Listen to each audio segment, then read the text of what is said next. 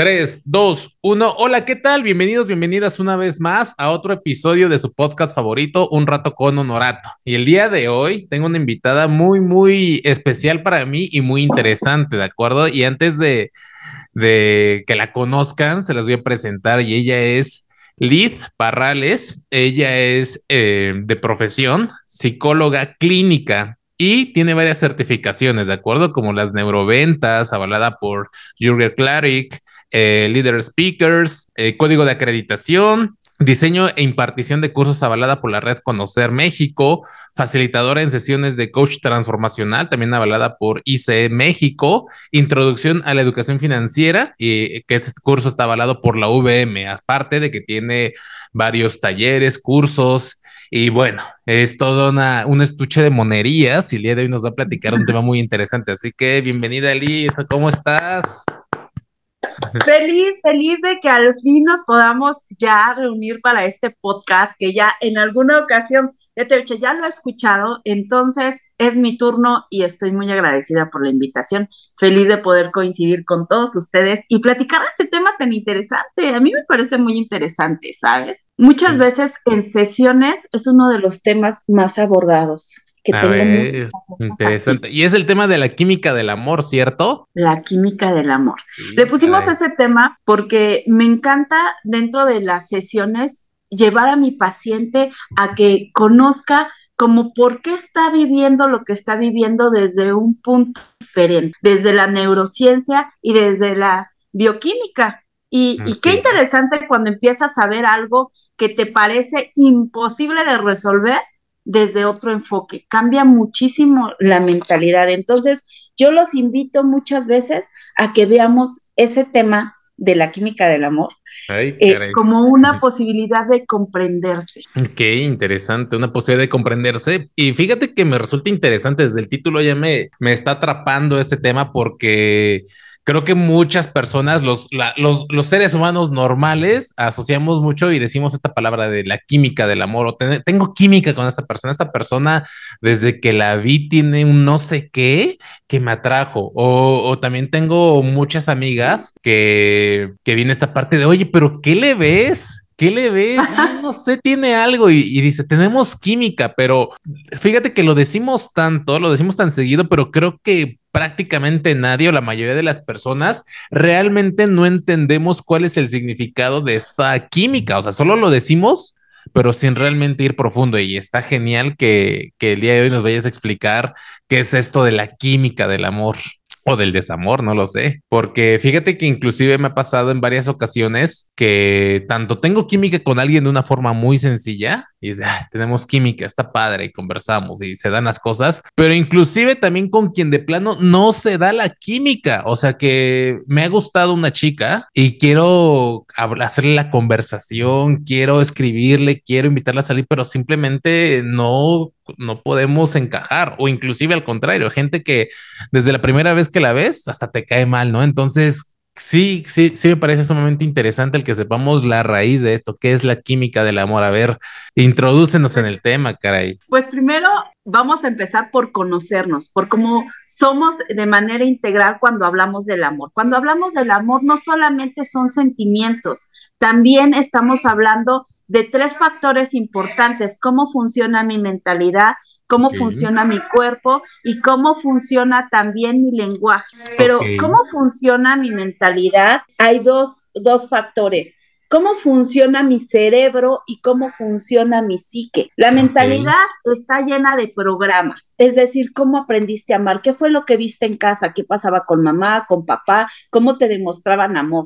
Mientras que eh, el, el cerebro como tal, pues tiene un proceso bioquímico a través de sustancias que nutren las células y eso permite que éstas se conecten. Los neurotransmisores, conocidos así, son mensajeros celulares. ¿Y cuáles son estos? Pues es la serotonina, la dopamina, la oxitocina, la adrenalina, el cortisol, incluso hormonas como la testosterona, todas están involucradas cuando hablamos del amor. Y cuando hablamos del amor, el proceso químico que se da en nuestro cerebro como tal tiene un efecto en nuestras reacciones. Y cualquiera podría decir, pero ¿cómo pasa esto? Yo sé perfectamente cómo quiero que me amen y además sé perfectamente cómo debo de amar. Pero ¿cuántas veces he tenido en mi diván gente con relaciones realmente toxicísimas, tóxicas? Muchas. Y que no saben cómo salir de ellas y que dicen, es que de verdad, de verdad, yo ya no quiero regresar con él o con ella. De verdad es que yo ya sé que no es bueno para mí. Es que yo ya me di, me trata. Es que yo ya me di cuenta cómo es. Es que de verdad yo no puedo dejar de rogarle. Y entonces, cuando yo le digo, ok, detente, toma una respiración y veamos esto desde un, enfoque, un enfoque químico. Porque, sabes, muchas veces la culpa no nos deja a veces te detiene a tomar otras decisiones. Si nos vamos a hablar un poquito de que si es un hábito, entonces lo voy a dejar, si estoy acostumbrada a despertar con él, a abrazarlo, a hacerle su desayuno, ¿cómo lo voy a dejar si él depende de mí, que yo le ayude? Es donde dicen que la costumbre es más fuerte que el amor, ¿no? Que hasta inclusive hay canciones que hablan de eso, de tanto es el hábito que estás con esa persona que que no lo puedes dejar, aunque en el fondo sí quieres, aunque sabes que no te hace bien, aunque sabes que no te lleva a crecer, sigues con esa persona, tiene que ver más por costumbre que precisamente por el amor, ¿ok? Entonces lo que me estoy entendiendo de cierta manera es que precisamente el amor entonces no nace del corazón, nace más de conexiones químicas. Hay dos, como te decía, hay tres factores, o sea, si bien nace de estas conexiones químicas, porque sí hay mucho, mucho que conocer de cómo funciona tu cerebro para el enamoramiento. Sí es importante también conocer, como te decía, cuáles son los hábitos que tienes, pero también cuáles son los programas, qué fue lo que viste, cómo aprendiste a amar, viste papá, mamá besándose. Hay parejas que duran toda su vida bajo una relación tóxica o violenta, porque mis papás, no inventes, mis papás han durado toda su vida. Entonces ese es el programa que yo tengo, el que toda la vida tengo que estar con esta persona. Y culturalmente lo hemos escuchado, ¿no? Cargar tu cruz hasta que la muerte nos separe. No, bueno, es, el número de programas. Exacto, exacto. Es como quizá también en nuestro lenguaje es las famosas creencias, ¿no? Tanto socialmente lo que me enseñaron o lo que creo que es lo que se debe de hacer, en casa lo que creo que debe de hacerse debido a que vi el ejemplo de papá y de mamá y precisamente fíjate que quiero hacer un pequeño paréntesis porque me sentí identificado con lo que dijiste. A, veces tenemos la creencia, o la mayoría de personas tenemos la creencia de que solamente si papá y mamá tuvieron una relación conflictiva, yo también lo voy a arrastrar. Un ejemplo, que mi papá haya sido alcohólico, probablemente yo me voy a conseguir a un esposo alcohólico. Si mi mamá fue infiel, probablemente yo me consiga una mujer infiel. Pero no solo eso, también lo que decías hace un momento, el hecho de que papá y mamá hayan tenido una relación perfecta, entre comillas, porque como dijo, quizá no viste todo, pero perfecta, también puede ocasionar, de acuerdo a la interpretación, algo negativo. ¿A qué voy con esto? En mi caso personal, mis papás tuvieron una relación, un matrimonio de años, 30 años, y fue perfecto. O sea, se daban besos cuando llegaban, tanto se querían que hasta se bañaban juntos, eh, abrieron negocio juntos, trabajaban, no juntos, pero los dos eran trabajadores. O sea, ninguno de los dos tomaba, ninguno de los dos fumaba, fumaba, ninguno de los dos era infiel. Y yo crecí con esa imagen que aparentemente es positiva, pero precisamente como dices, tanto yo crecí con la idea de que el matrimonio tenía que, y tal cual tenía que ser perfecto, que cada, cuando yo iniciaba a tener relaciones sentimentales, que fue a partir de los 18, eh, yo, a pesar de que sabía que la relación ya era tóxica, que no tenía futuro, yo estaba aferrado a permanecer ahí, porque en mi, en mi mindset, en mi sistema de creencias, estaba la idea de que las relaciones duraban para siempre porque lo había visto de papá y de mamá. ¿no? Entonces, no necesariamente de algo negativo que veamos de papá y de mamá puede forjar nuestras creencias, sino de cualquier cosa. Claro, es una interpretación. Y entonces muchas veces te preguntas, ¿será falta de amor propio? ¿Será entonces los programas? ¿Será entonces que, que realmente tengo hábitos que no son eh, sanos para mí? y todas estas conversaciones que de pronto aparecen y que de pronto no parece no tener solución, muchas veces las podemos, podemos encontrar una solución si sabemos cómo funciona nuestro cerebro.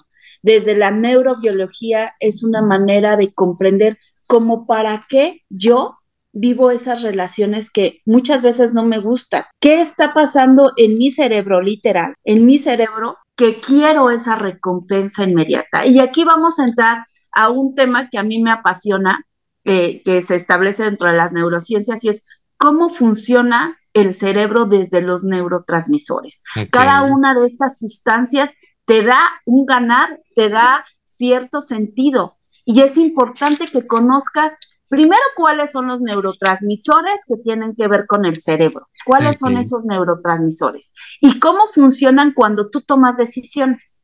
Por ejemplo, la serotonina que todos conocemos, que es un neurotransmisor que va enfocado a la felicidad, la dopamina que va enfocado al placer, la oxitocina que va enfocado al deseo. Todos estos neurotransmisores tienen un sentido positivo. Pero ¿qué pasa cuando tú no conoces cómo funciona tu cerebro en caso de establecer una relación, porque quien tú elijas, quien sea tu pareja, no es, vamos, sí es importante, pero mientras tú no sepas qué es lo que estás obteniendo, puede ser chana, juana o perengana. Ok.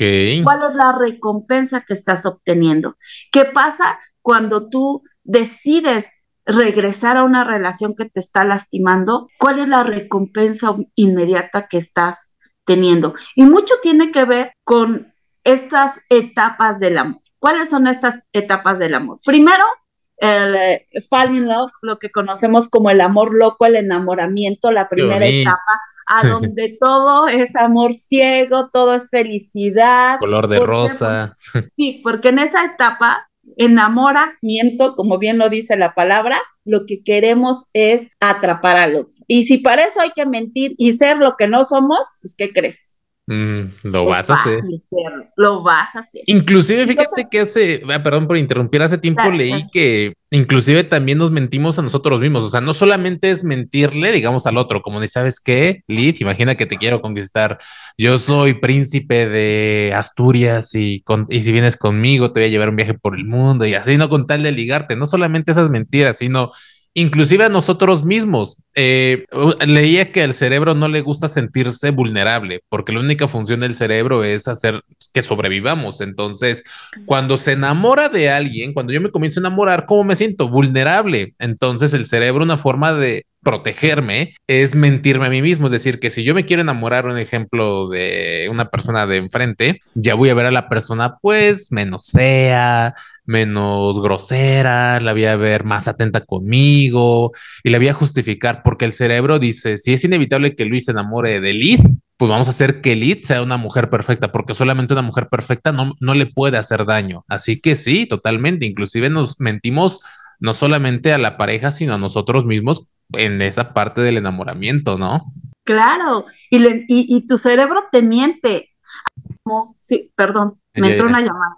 Hay áreas del cerebro como el hipocampo, el hipotálamo, la amígdala, que estas áreas del cerebro, como bien lo dices, están excitadas, están llenas de felicidad. Un cerebro enamorado, ¿cómo actúa?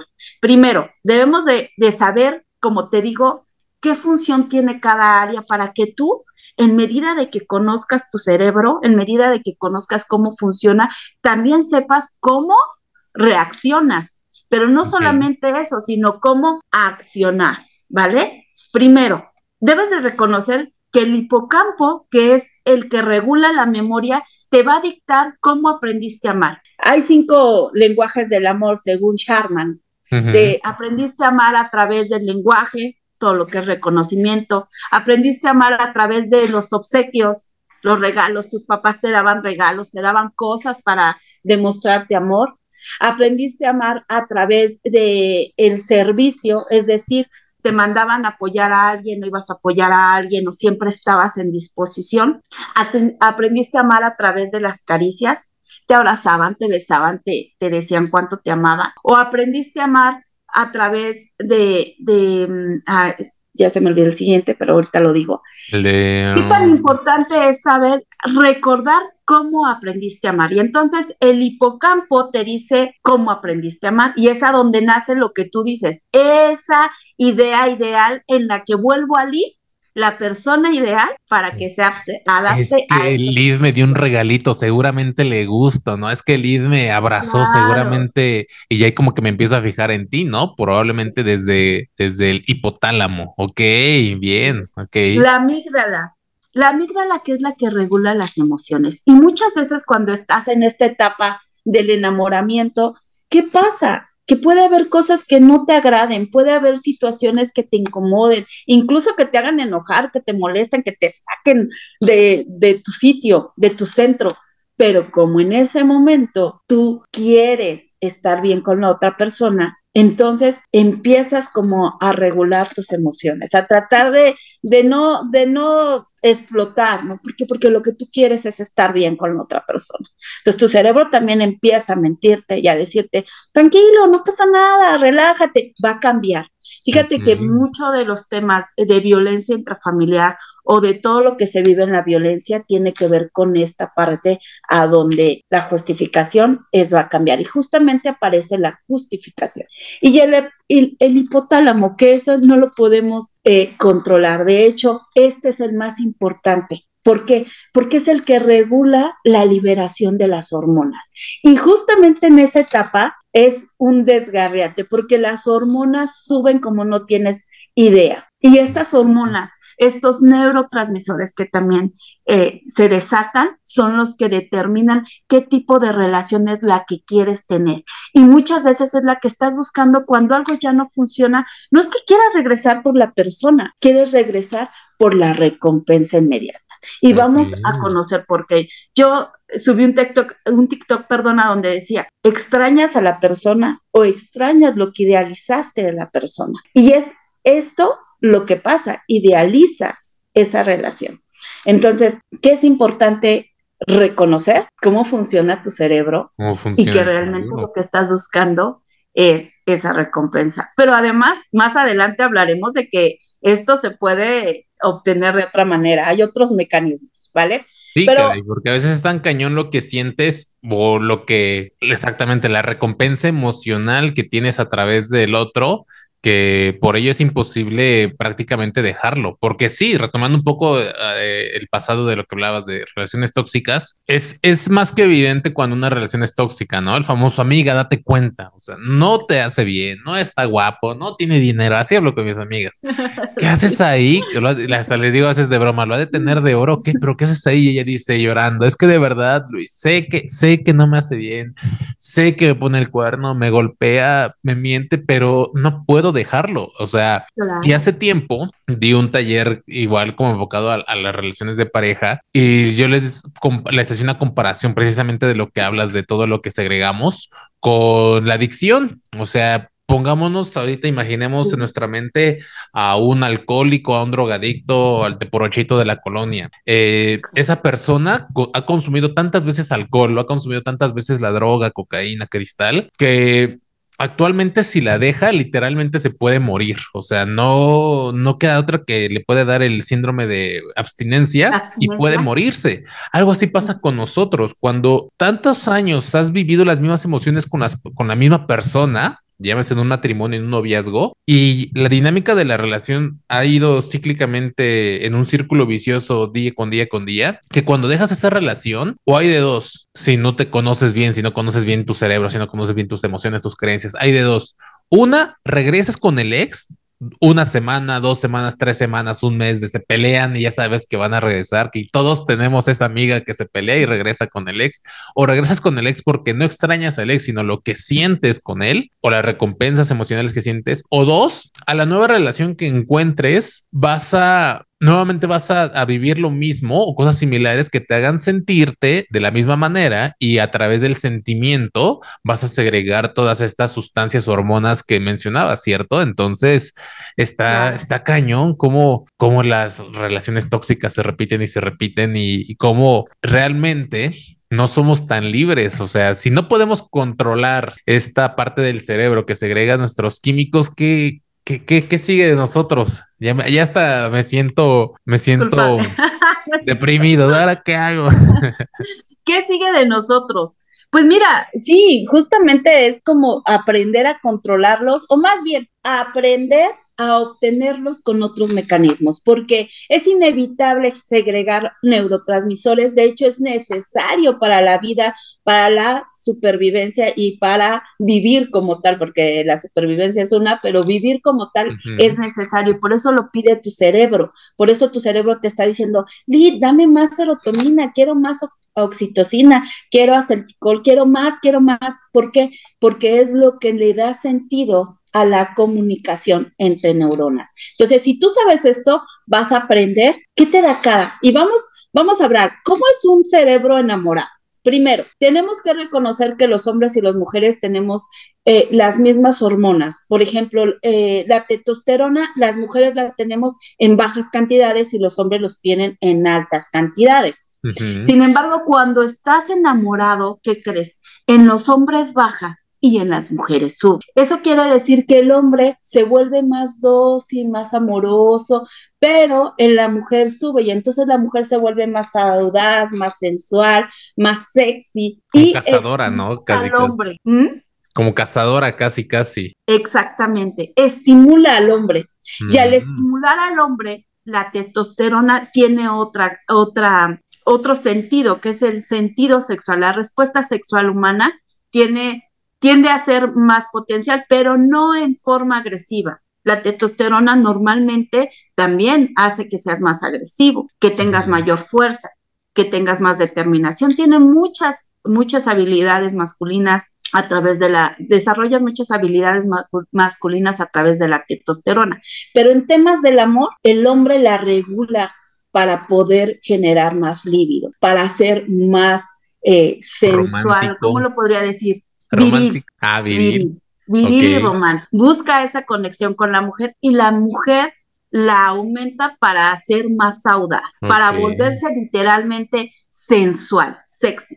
Es cuando la mujer busca esta, esta conexión, esta parte en donde yo te busco, yo me vuelvo coqueta, yo me vuelvo no amorosa, sino sensual. Sensual. sí, fíjate que.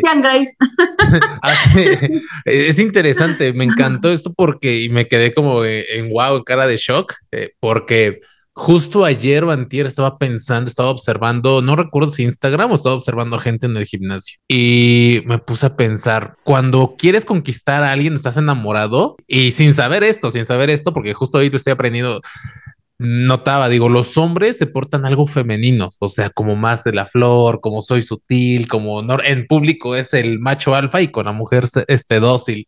Y la mujer como que precisamente aumenta su, yo le llamaba energía masculina. Eh, sensual, la veo más segura, la veo la, la, la, la, la. Y ahorita que lo verbalizas, ahorita que le pone las palabras adecuadas, es cierto, tiene sentido. Lo que parecía casualidad o lo que parecía al azar, realmente tiene un significado. Ok, entonces aquí voy a tomar nota. Cuando me enamore, voy a decir, ok, voy, a, estoy bajando mis niveles de hormona. Pero a ver, sigue, sigue, sigue. La serotonina, que es otro neurotransmisor, que es el que todos conocemos como el de la felicidad, aquel neurotransmisor que te da tranquilidad, disminuye en esta etapa.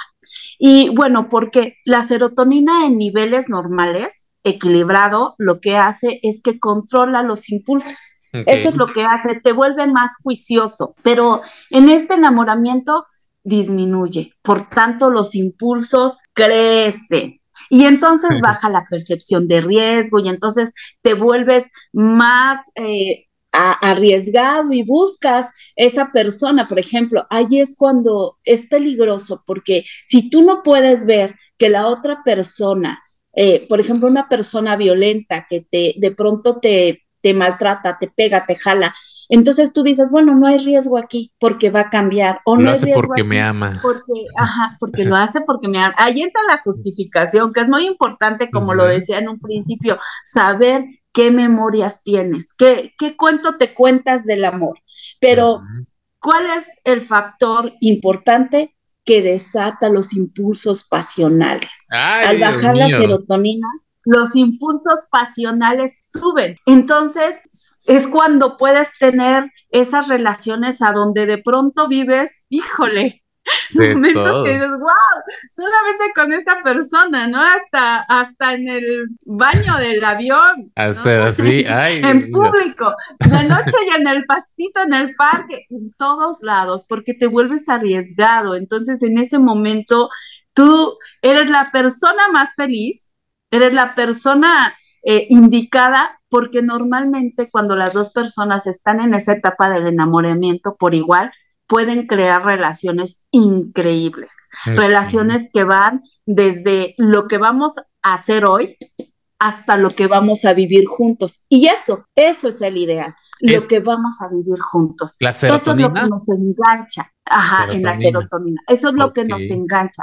lo que hace que quieras estar más tiempo con esa persona, esa idea de lo que vamos a hacer que aún no estamos viviendo. Y si te das cuenta, muchas veces en estos momentos de enamoramiento, bueno, ideamos nuestra vida ideal. Vamos a viajar, vamos a ir a comer a tal lado, tener vamos perritos. de tal manera, vamos a tener cuántos hijos, vamos a tener perritos, vamos a, a todo, todo sucede. Y sobre todo vives cosas inesperadas. Pero igual lo veo como una arma de doble filo, ¿no? Ahí te va, porque me, hablabas de, la, de esta serotonina y calculas poco el riesgo y es muy intenso. He notado también que muchas relaciones que son demasiado intensas también tienen riesgo a rayar en lo tóxico o inclusive cuando decías que hay menos riesgo, viene el típico de, oye, hice mi aval, ay, sí, claro, sé que me vas a pagar, oye, ve, eh, ve eh, a hacer mi nombre en el Coppel y, y préstame tu tarjeta. Y conozco varias personas que se han endeudado y lo primero que me vino al que decía serotonina fue, no mido el riesgo, este, va, voy, él es el amor de mi vida, ella es el amor de mi vida y toman decisiones a veces que pueden eh, trascender para siempre cuando una relación quizá es pasajera, ¿no? Pero, pero se pone bueno esto. Sí, y obviamente el, eh, justamente en esa etapa, en esa etapa eh, en que la serotonina está baja, lo que más deseas es estar junto a esa persona. Entonces eres capaz de hacer, de decir, de poner todo lo que sea necesario. Y a mí me pasó, ¿eh? O sea, yo en algún momento estuve tan enamorada, tan enamorada, que fui capaz de hacer de todo, de todo literal, desde dejar de ser para complacer. Y, y es un tema que cuando yo, cuando yo tuve la oportunidad de ir a esta, a esta conferencia y de tomar esta certificación, dije, wow, ¿Por qué? Porque una vez que se cristaliza eso, ese deseo ardiente de estar juntos, cuando te vuelves esposo, te vas a vivir juntos, por eso muchas parejas que son intensas, a lo mejor inmediatamente se van a vivir juntas, no duran, la mayoría no duran. ¿Por qué? Porque como estás en el enamoramiento, como estás en esto, no mires, no te preguntas realmente si tiene los mismos valores que tú, si es una persona de confiar, si lo educaron para, para, ser proveedor, por ejemplo, cuando tú dices, bueno, mi papá toda la vida mantuvo a mi mamá y, o sea, es importante ver cuáles son tus valores, cuáles son sus valores, pero sin embargo aquí no los notas.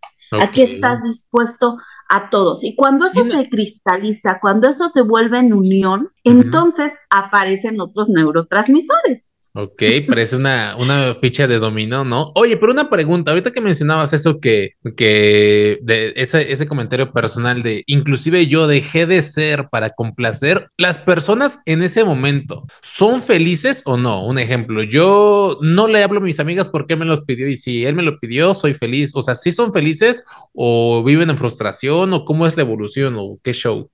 No, esto te da la opción de obtener otros dos neurotransmisores importantes, entre ellos la serotonina, que aparte de darte felicidad, te da tranquilidad, serenidad, mm, ¿vale? Y, si, y si juntamos eso con el lenguaje de estoy haciendo lo correcto y bueno, hablaríamos de heridas de la niñez, pero en otro podcast, y, la sanación de mi, de mi niña herido de a lo mejor de abandono, de rechazo, la, la, la, si tú juntas este neurotransmisor, de la dopamina y la serotonina, o sea, la serotonina que te da esa serenidad y la dopamina que te da el placer, lo que hablamos de la recompensa inmediata, entonces te sientes bien, o sea, en ese momento te sientes bien porque crees que estás haciendo lo correcto.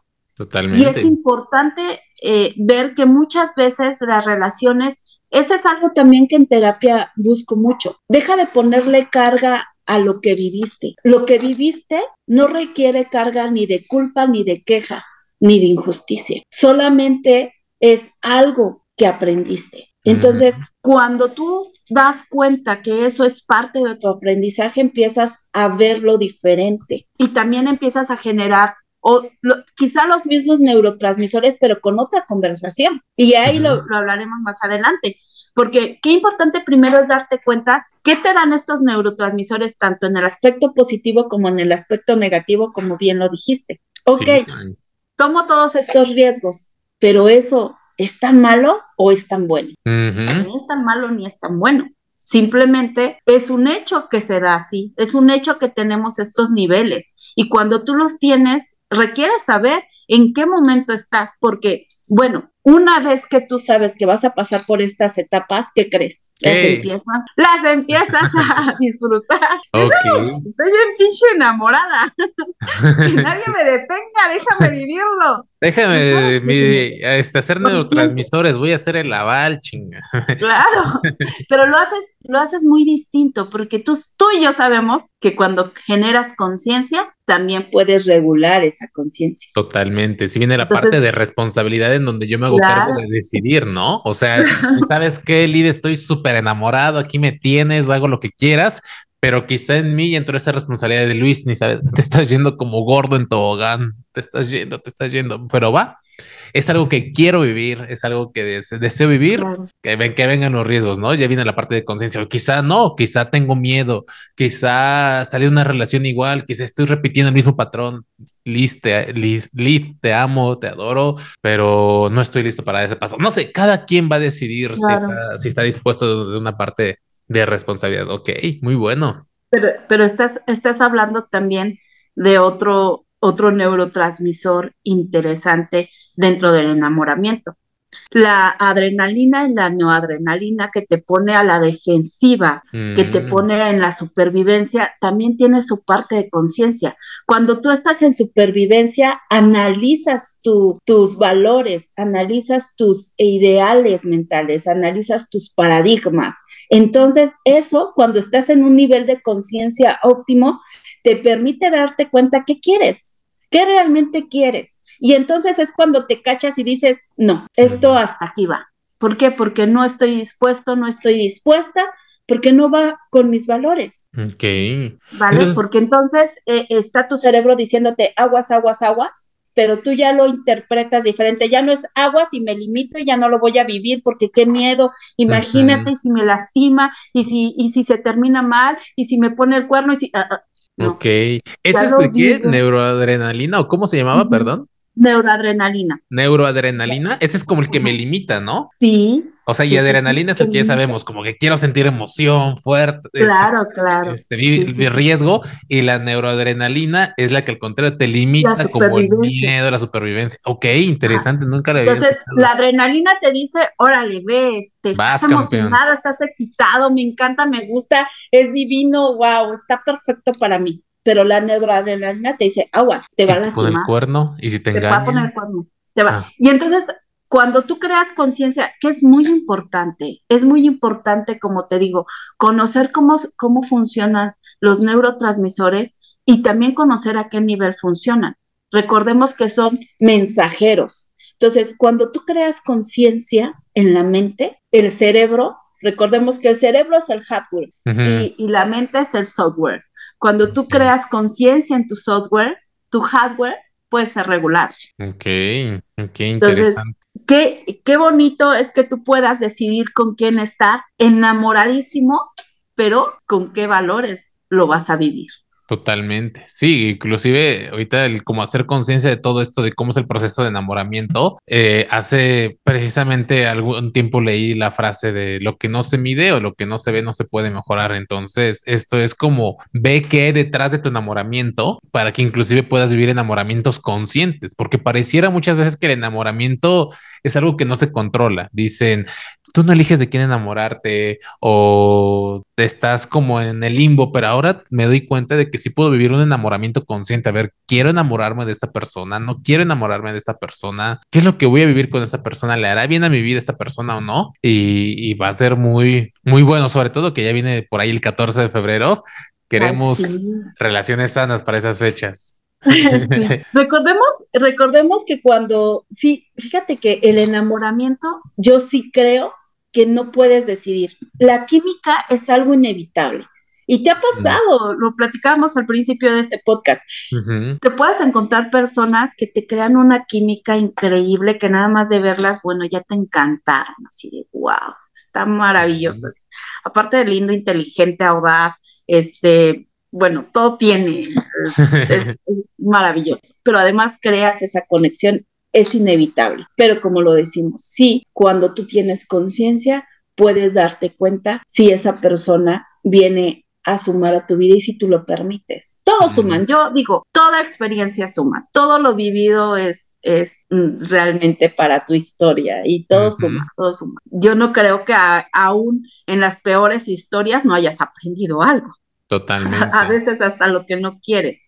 Pero una vez que tú te das la oportunidad de vivir una experiencia, ¿qué crees? Empiezas a generar dos neurotransmisores importantes, la dopamina y la oxitocina.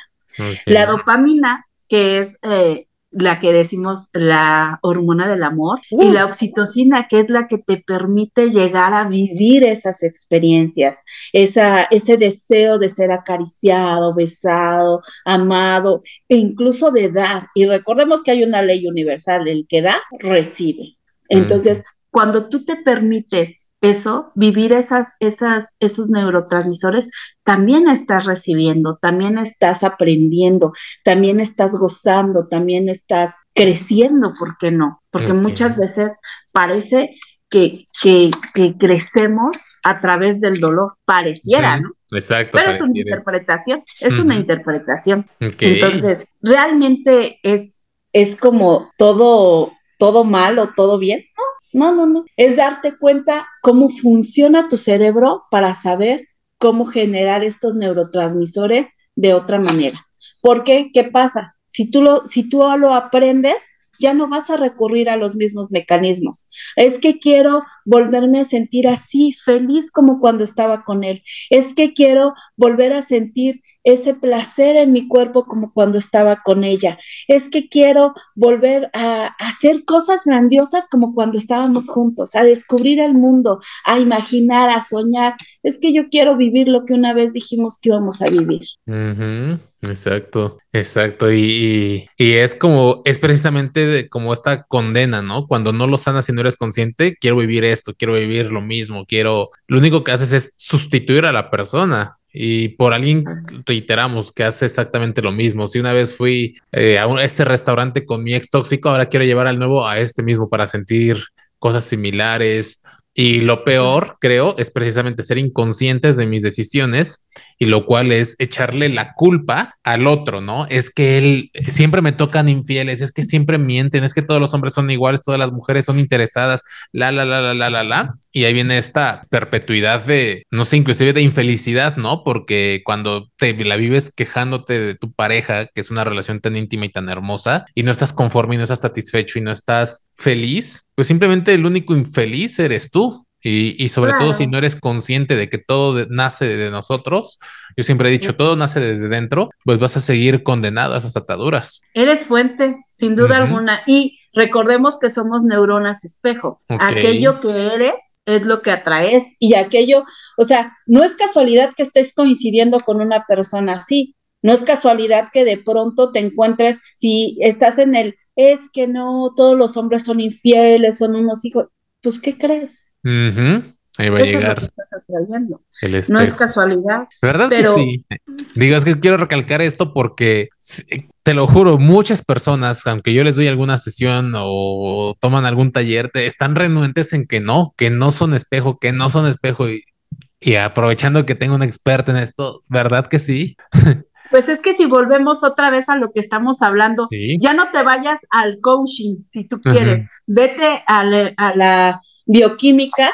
Totalmente. A, la neurobiología. Y entonces te quiero decir algo. Los neurotransmisores que son mensajeros, que tienen, accionan ciertas áreas de tu cerebro y estas áreas que generan ciertos resultados como es la felicidad, la complacencia, el gozo, la tranquilidad, el estímulo, el impulso, la excitación. Entonces, cuando tú estás enamorado, se inhibe también el área frontal, a donde tenemos el juicio. Y entonces se inhibe la corteza cerebral frontal, a donde está la reflexión, los juicios adecuados, eh, las actitudes responsables. Velo desde esa manera. Ok, ok. Tú requieres estar consciente de cómo funciona tu cerebro para que entonces aprendas a cómo obtener esos mismos, eh, digamos, neurotransmisores pero desde otros mecanismos.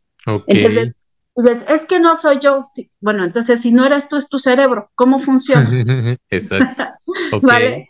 Entonces, muchas veces no nos damos cuenta que justamente en estos estados tomamos las decisiones más disparatadas y luego nos arrepentimos. Es que, ¿por qué? ¿Qué ha pasado? Que dices, es que no sé por qué anduve con él. A mí no, pero bueno, así el primo de un amigo sí le ha pasado. Ay, ¿por qué me casé? Ay, ¿por qué me embaracé? Ay, el famoso, me casé por las tres leyes, por la iglesia, por el civil y por otra. Por favor. exacto, entonces. Pero bueno, entonces vayamos reduciendo esto. ¿Qué, neurotransmisores requieres obtener? Deja de regresar con el otro, de buscar hábitos anteriores, de querer recorrer los mismos lugares, porque lo único que quieres es obtener esos neurotransmisores, esa excitación, ese deseo de sentirte alegre, alegre motivado, realizado, plena, pleno. Eso se obtiene con otros mecanismos. Por ejemplo, la serotonina se obtiene a través de hacer ejercicio. Ok. ¿Vale? La dopamina a través de visualizaciones. ¿Por qué? Porque a través de la dopamina, cuando tú empiezas a, soñar con esa persona todo lo que van a vivir, generas dopamina, que es un estímulo. Y entonces si tú visualizas esos viajes, esa forma de verte, eso que vas a crear, ese nuevo negocio, generas dopamina. Ok. ¿Vale? La oxitocina que tiene que ver con todo lo afectivo. Si tú en algún momento dices, bueno, es que me encantaba cómo me abrazaba, cómo me acariciaba, cómo me hacía el amor, pues ¿qué crees? Puedes ir a que te den un masaje o puedes comprarte un vibrador, ¿verdad? O puedes incluso tú misma o tú mismo darte ese placer porque es posible, ¿vale?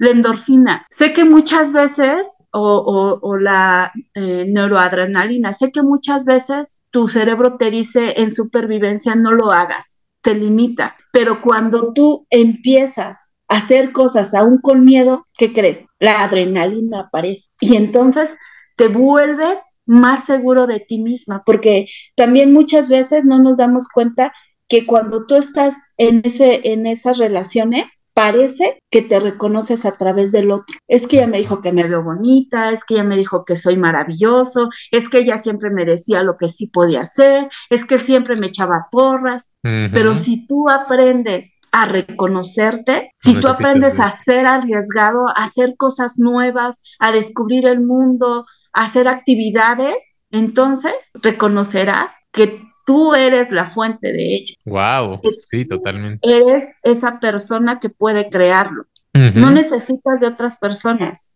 o de otra persona. Eres tú la fuente de ello. Entonces, estos neurotransmisores se pueden generar de esa manera, con otros mecanismos.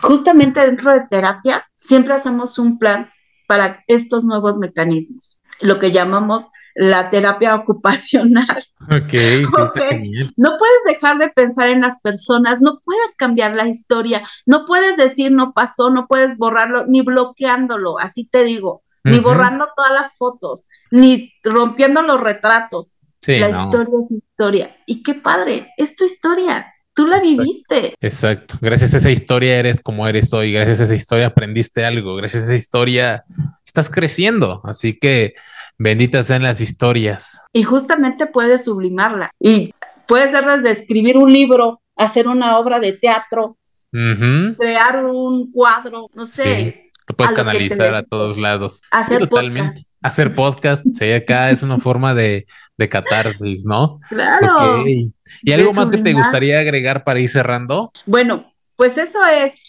una vez que tú te das cuenta cómo funciona tu cerebro, también aprendes a crear esos, esos neurotransmisores que te dan la recompensa inmediata por otro lado. ¿Es posible? Sí. Sí. Las relaciones tóxicas solamente son un ciclo repetido que tú estás permitiendo. Pero en el momento en que aprendes a crear algo distinto, que le das un enfoque diferente, también vas a crear una nueva vida. Dice un dicho por ahí, cambia tu manera de ver el mundo y el mundo cambiará. Ok, perfecto, pues muchísimas gracias, psicóloga Liz Parrales, muchísimas gracias por, por la charla de hoy. Estuvo interesante, créeme que aprendí muchísimo, en, varias ocasiones estuve ahí con la boca abierta, embobado, tomando nota.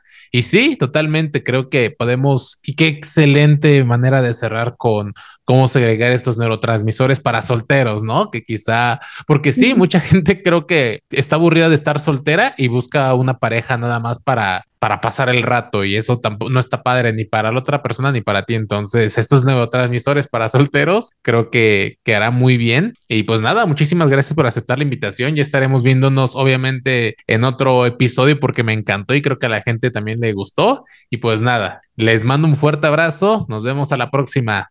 Bye. Hasta pronto.